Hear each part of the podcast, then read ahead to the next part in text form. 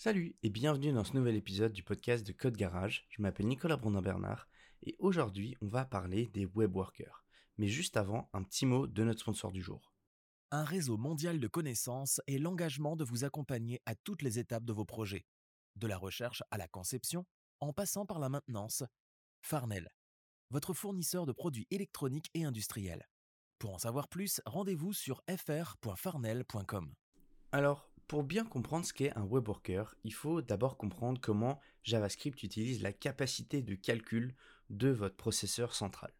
Donc, votre CPU, c'est le circuit intégré dans votre machine qui va effectuer tous les calculs et les opérations qui sont demandées par le système, les applications et autres. Alors, à l'exception évidemment des calculs de rendu graphique qui sont en partie délégués à votre GPU, qui est du coup votre carte graphique. Un CPU, il est décomposé en plusieurs cœurs, pour la plupart en tout cas, et qui vont chacun travailler de manière simultanée, mais physiquement indépendante, comme si votre machine était équipée de plusieurs petits processeurs distincts. Chaque cœur va du coup découper ses flux de calcul en différents threads. Un thread, c'est une séquence d'instructions qui peut être exécutée de manière indépendante du reste, de manière complètement logique et non plus physique. JavaScript, lui, est un langage single-threaded. Ça signifie qu'il n'utilise qu'un seul et unique thread pour toute son exécution. Sa boucle d'événements, sa pile mémoire, etc. Ce qui signifie que si on exécute un calcul qui prend beaucoup de ressources, eh bien, toute l'application risque de ne plus répondre pendant un certain temps jusqu'à ce que le navigateur vous propose d'arrêter le script bloquant. Mais heureusement, les web workers sont là pour résoudre le problème. Alors, petite explication. Un worker, c'est un script que le navigateur va exécuter dans un thread séparé du thread principal. Le thread principal, il faut savoir qu'il gère l'application JavaScript, mais il gère également l'interface de la page. Donc si vous avez des animations en CSS, peu importe, et bien tout ça c'est géré par cet unique thread. Et euh, donc ce qui veut dire que si on fait tout tourner sur le thread principal, et ben on va avoir des problèmes de performance. C'est pour ça qu'on va pouvoir séparer des web workers pour gérer un autre thread et conserver toutes les performances de la page. Alors comme le worker il travaille dans un environnement séparé, eh ben, il ne peut pas communiquer de manière directe avec l'application JavaScript et toutes les communications elles devront passer par des événements.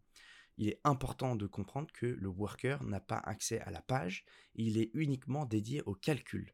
Il est uniquement dédié euh, à la gestion euh, d'entrée-sortie ou du traitement de données en dehors de toute interaction graphique.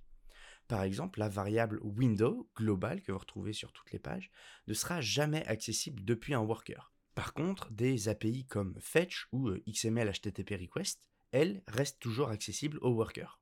Alors comment ça se passe en pratique? Eh bien en pratique, on va d'abord gérer notre worker, créer notre worker et vérifier qu'il peut communiquer avec notre page principale. Donc on va initialiser un worker avec un new worker et dedans on va lui passer l'adresse l'adresse relative d'un script JS, puisque, comme je vous l'ai dit, un worker, c'est un script séparé. Donc on va initialiser notre worker.